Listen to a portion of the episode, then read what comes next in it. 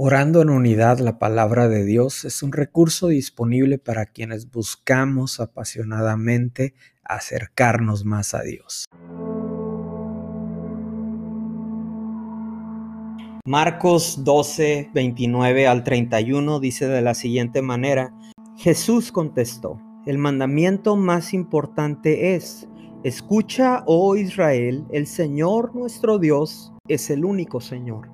Amarás al Señor tu Dios con todo tu corazón, con toda tu alma, con toda tu mente y con todas tus fuerzas. El segundo es igual de importante. Amarás a tu prójimo como a ti mismo. Ningún otro mandamiento es más importante que estos. Jesús está respondiendo a los maestros religiosos de la ley.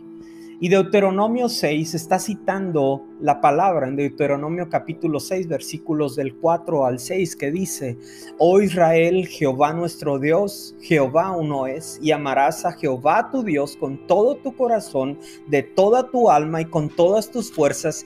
Y estas palabras que yo te mando hoy estarán sobre tu corazón. Me encanta cómo termina. Estas palabras estarán en tu corazón. Quisiera preguntarte, ¿qué ha estado en tu corazón en este último tiempo? ¿Qué pensamientos han estado sobre tu mente y sobre tu corazón? ¿Qué has estado meditando últimamente? Lo que está hablando Jesús aquí es eh, Jehová nuestro Dios, Jehová uno es. Lo que está haciendo es hablar de esta perfecta unidad, hablar que Él es uno solo, es Dios Padre, Dios Hijo y Dios Espíritu Santo. Y está hablando de esta unidad y te invito a que lo reconozcamos primeramente. Vamos a alabar su nombre, a bendecir su nombre, a exaltarlo por sobre todas las cosas. Adórale, dile Dios, tú eres bueno. Padre, tú eres bueno y reconocemos tu majestad sobre nuestra vida. Te pedimos que sean tus palabras sobre nuestro corazón en este día. Pedimos que nos llenes de ti, Señor. Toda toda preocupación, toda ansiedad, toda angustia, Señor. Te lo, te lo entregamos a ti y te pedimos que tu palabra sea la que esté en nuestro corazón.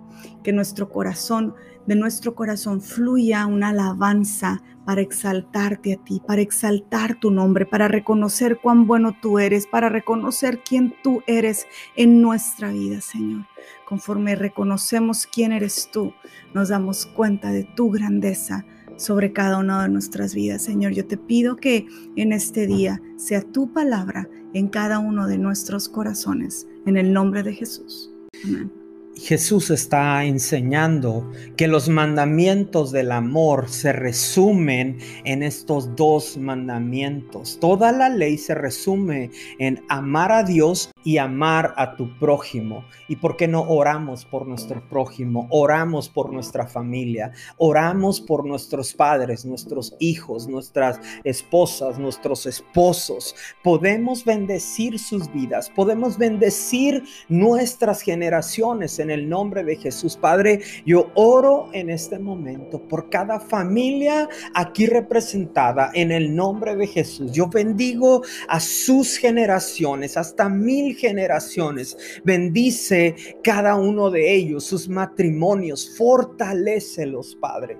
Nos paramos en la brecha a favor de cada matrimonio. Nos paramos en la brecha a favor de cada hijo en el nombre de Jesús. Creemos que están afirmados en ti. Creemos que están afirmados conforme a tu identidad. Cualquier confusión, Padre, creemos que están afianzados y afirmados en tu palabra en el nombre de Jesús.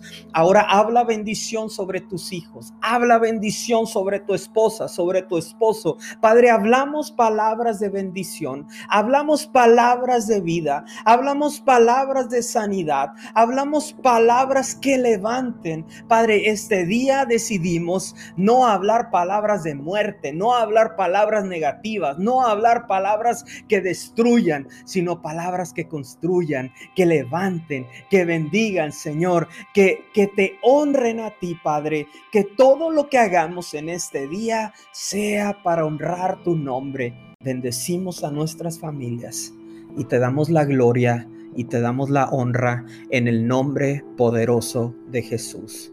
Amén.